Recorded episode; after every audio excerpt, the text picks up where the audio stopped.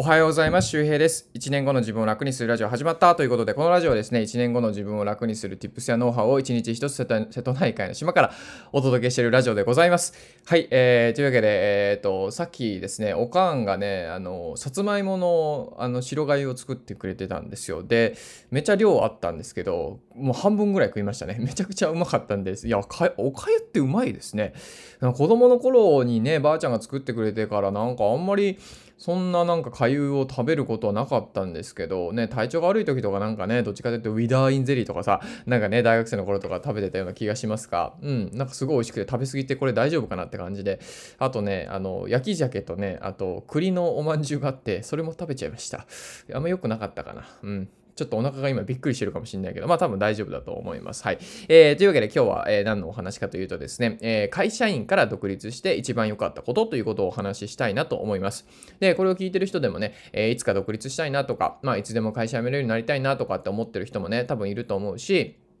まあ、あの独立とまでは言わないものの、まあ、自分で稼ぎたいなって思ってる人もいると思うんですけど、まあ、僕がですね、えっと、会社員から独立して一番良かったなと思うことはですね、何かというと、実は収入ではございません。そう、お金ではないんですね。えー、何かというと、えー、自分で自分の出来事を管理できるようになったのが一番良かったなというふうに思います。で、これはね、やっぱね、独立してどの時期かによってね、結構多分変わってくると思うんですよ。で、僕は2018年の4月に、えーえー、フリーランスになりました。で、ちょうど3年前の今頃はですね、だから2017年の7月ぐらいかな、3年前のね、えー、2017年7月ぐらいに池原さんとか知ったりとかして、で、そこからいきなり会社辞めるとか言ってみたりとか、で、退職届出したものの撤回し、また会社に戻りのみたいなね、出戻りのみたいな感じで、それからこう、今頃はなんか、でもやっぱ会社楽しくない？みたいな感じだったんですよね。で、これがね、少し時が進み、えー、2018年の2月かかな、えー、僕はツイッターフォロワーまだ300人ぐらいだった時に、もうやめようと思って、もう、もうやめますと。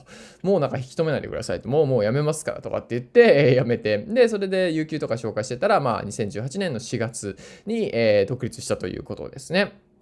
なのでもう来年のね、春で大体丸3年となるわけなんですけども、あの当時はですね、収入、ブログ収入なんてほぼなくて、月1500円ぐらいでした。独立した時もで、借金500万円。で、まあ家賃はね、えー、おかげさまで古民家が月1500円ぐらいですから、まあ家賃稼げてるみたいな感じ、ブログですごいよね。そう考えると、家賃が安いのか、ブログ収入が安いのかよくわかんないけど。で、まあ辞めて、えー、行ったんですけど、まあやっぱ当時はさ、やっぱこうね、うーん、なんかこう、ロックな感じがありましたね。ロックな感じわかるなんかいや、俺は脱サラしてやるんだみたいな。俺は会社辞めて自由を手にしてやるんだみたいな。なんかそんな感じが結構割合としては強くて。で、やっぱ辞めてみたらね、本当にこう朝起きれなかった会社に行かないといけないとか、遅れながら行かないといけない罪悪感とか、えー、スーツのこう、なんかアイロンしないとかけないといけないとか、なんか会いたくない営業でね、会社、会いたくない会社とか行きたくない会社に行って営業しないといけない。で、なんかこう、月末になると数字がなんか求められて、で、自分はできてないからなんか劣等感を感じるとか、もうその他もろもろですよ。ほんと革靴がなんかじめるとかさ、あ、夏暑いとかさ、ものいっぱいありますよね。もうなんか、いい、いい、きり、きりがないぐらい言い出したら。で、そんなことがこう、一気に解放されてですね、まあ、4月、5月、6月、独立3ヶ月ぐらいはですね、まあ、そういうものから解放されてよかったみたいな感じなんですけど、あのすごいそれが一番強かったですね。だから当時のツイートもよく残ってますけど、本当に会社辞めてよかったみたいな、まあそういうことでね、細かいところで。で、で実際やっぱこう1年以上経ってからかな、2年目に差し掛かったきたぐらいから、まあそんなことも当たり前になってですね、まあ平日にカフェに行けたりとかさ、え、土日関係なくね、なんか昼まで寝れるとかさ、まあそんなことはもう、本当どうでもよくなりましたね。こう慣れて、逆に慣れて、どうでもよくなって、で、なんで悩んでたのかな、みたいなことが分かりづらくなってきたかなっていうふうになります。で、それからですね、やっぱこう、な、自分はまあ、なんかね、どちらかというと、今、これを聞いてる人も、まあ、サラリーマンの人が多いと思いますが、なんかそういう人にどちらかというと、こう、モチベーションを与える側というか、まあ、おこがましいかもしれないけど、まあ、自分がどうしてるかとか、どうしてきたかとか話す側になってきて、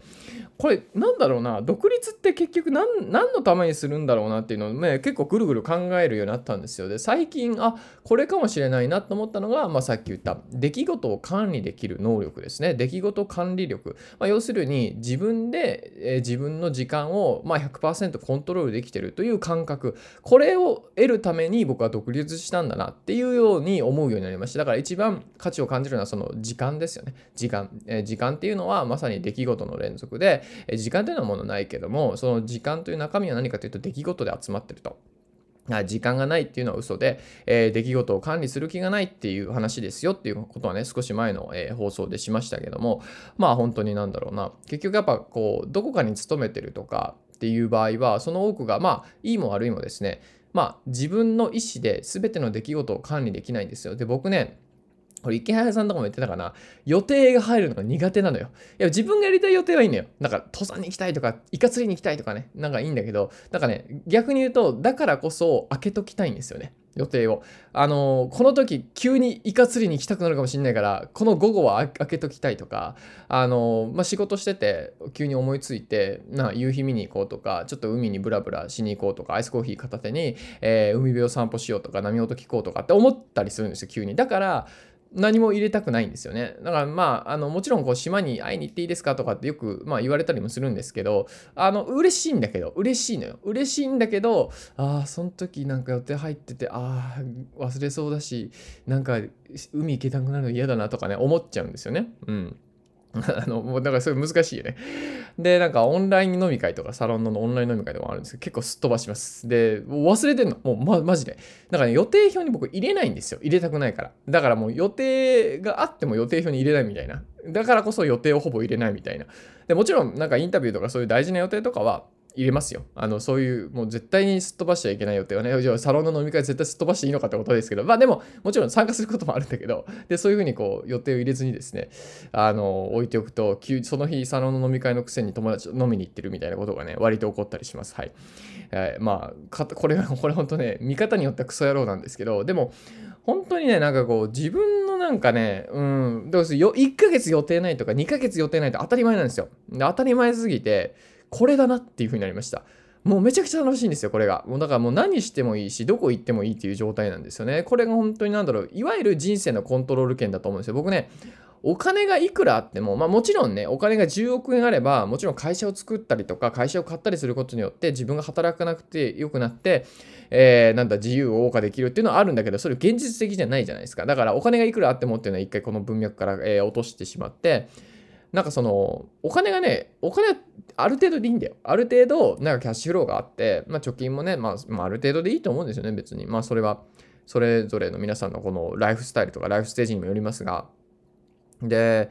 なんだろうな、あの、まあ僕の場合は本当にこう時間ですよね。まあ多分これ皆さんの場合も時間だと思って独立したいなとか思ってる人って、実は多分そういう出来事の管理権が自分に欲しいっていうのが実は皆さん気づいてないかもしれないけどそれが独立の大きな理由かもしれません。もちろんお金とか休みの日が欲しいとかね家族との時間とかあるかもしれない。でもそれ結構結構ひっくるめていくと割とこの出来事管理力ね出来事の、え、コントロール権を自分で持ちたいっていうのがねまあ多分大きいところなんじゃないかなっていうふうに思うんですよ。なのでまあ最近こう独立して一番良かったことってなんだろうなっていうことを、えー、今日ねあの言語化しておきました。ぜひ、えー、何かねこう会社辞めたいけどいまいちなんで辞めたいのかよくわかんないみたいな人はまあ、あの、こういう、うん、なんだろうな、理由もあったりするよということで参考にしてみてください。はい、えー、というわけで今日はね、まあ、その出来事管理力みたいなものが、まあ、独立後一番良かったな、価値があったなっていうふうに、まあ、思いますね。まあ、うん、なんかこのコントロール感があるとですね、まあちょっと嫌なことが、まあちょっと嫌なこともなくなってくるんですよね。なんか僕がね、やっぱり人生で生きてて嫌だなとかって思うのは、やっぱ行きたくない場所に行くとか会いたくない人に会うっていうその時間とかそこの労力が一番僕嫌なんですよね。だから草刈りよりも嫌です。草刈りで虫に刺されるより嫌ですね。だからやっぱりこう本当に自分が本当心底会いたいなって思う人に会うことが多分相手にも失礼にならないんだと思うんですよね。なんかさ、まあよくある話ですけど、会社の営業マンとしてどっか別の会社のね、その営業を受ける代表者というか担当者みたいな人に会った時に、なんかまあ、もうね、もうお互いにこう別にこれは仕事になることねえなと思いながらさ、営業してたりすることあるじゃないですか。もちろんその人との出会いという点ではいいんですけど、なんかもう無駄な時間だよなっていうふうに結構思ったりするわけですよ。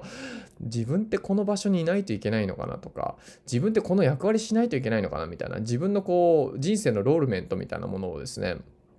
なんかこう、問い始めるとですね、まあ、大事なことなんだけど問うことは。で結構しんどいじゃないですか。だからやっぱそれはこうステップアップしていくべきだしあの、まあ、変わらないということも一つの変化だからそれは全然いいと思うんですよ。一つのことをやり届けるやり続けるってこともね。とはいえなんかしっくりきてないのにその場にいるっていうのはやっぱすごい辛いことなんじゃないかなっていうふうに思うんですよね。だからこれはだからそのパートだからいいとかなんか独立してるからいいとかそんな話ではなくて自分がどれぐらい納得感があるかっていうことですね。この納得感っていうのはものすごく人生で大事らしですねはいで、まあ、えー、今日の合わせて聞きたいなんですけども、まあ、関連してるかというとちょっと微妙なんだけども、えー、実はハーチューさんとね、あのツイッターのプロフィールの書き方みたいなコラボをしたことがあって、これ2018年の、えー、まあ、12月ぐらいだから本当にもう2年ぐらい前の今頃、ちょ今頃ではないか、年末ぐらいのはのコラボ会なんですよ。で、これまあ普通にあのものすごくいい回で、ハーチさん分かりやすいし、なんかね、あのなんだっけ、記憶に残る幕の内弁当はないっていうね、幻冬者のこれ、健城さんが言ってた言葉を紹介してくれてたりとか、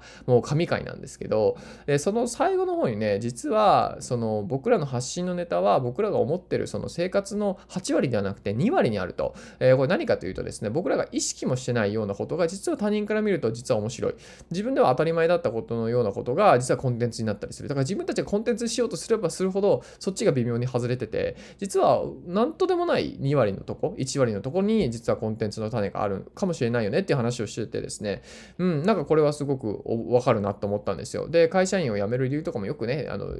お金かとかね、収入上げたいとかあるじゃないですか。でも実は辞めてみると、収入とかよりも、なんかこの人生をコントロールできる感じとか、なんか悩まなくていい悩みでね、だから解放されてる感じとか、なんかもう自分の人生って何とでもなるんだっていう自信を持ててることとか、気づきもしなかった価値に気づいたりもするんですよ。なので、まあ、それとこう関連してるかどうかわからないんだけども、まあ、関連してるよね。まあ、ぜひですね、まあ、そういう、まあ、ハーチさんとの対談みたいなコラボ会があるので、えー、よかったら聞いてみてください。懐かしい、宮崎行った時で、で、なんかね、鹿児島のウッチーさんっていうね、イベントとかを結構バリバリこなしてた、あの、今もこうやってるのかな？あの、僕も一回講演会呼んでもらったんですけど、そういうこう、まあ、えー、なんだろう、こう、すごい敏腕、えー、企画者みたいなのがいて、で、ウッチーさんとあとね、ユうスケさんね、柔らかユうスケさん、あの、柔らぼのユうスケさんっていう、えー、いう人がいて、その4人でね、あの、ホテルの部屋でさ、なんか宮崎でもらったワインをちょっと飲みながら、で、ハチさんあんまお酒飲めないのに、なんかその時はワインを片手にね、なんかご機嫌で話してくれてましたね。そう。もう周平とはもうこんだけ回るから、もう一生分あったねとかってね、もうが割とガチめのトーンでね、言ってるから、一番最初の方で、冒頭で。めっちゃ面白い。あれからも会いましたけどね。はい。ということで、懐かしいな。あの時本当に、うん、バタバタしてたけど楽しかったな。行く場所行く場所会いたい人しかいなくてね。いやー、なんかよかったな。なんかね、あの時、ハーチューさんと回ってた場所がね、なぜか自分のルーツをたどる場所みたいな感じだったんですよ。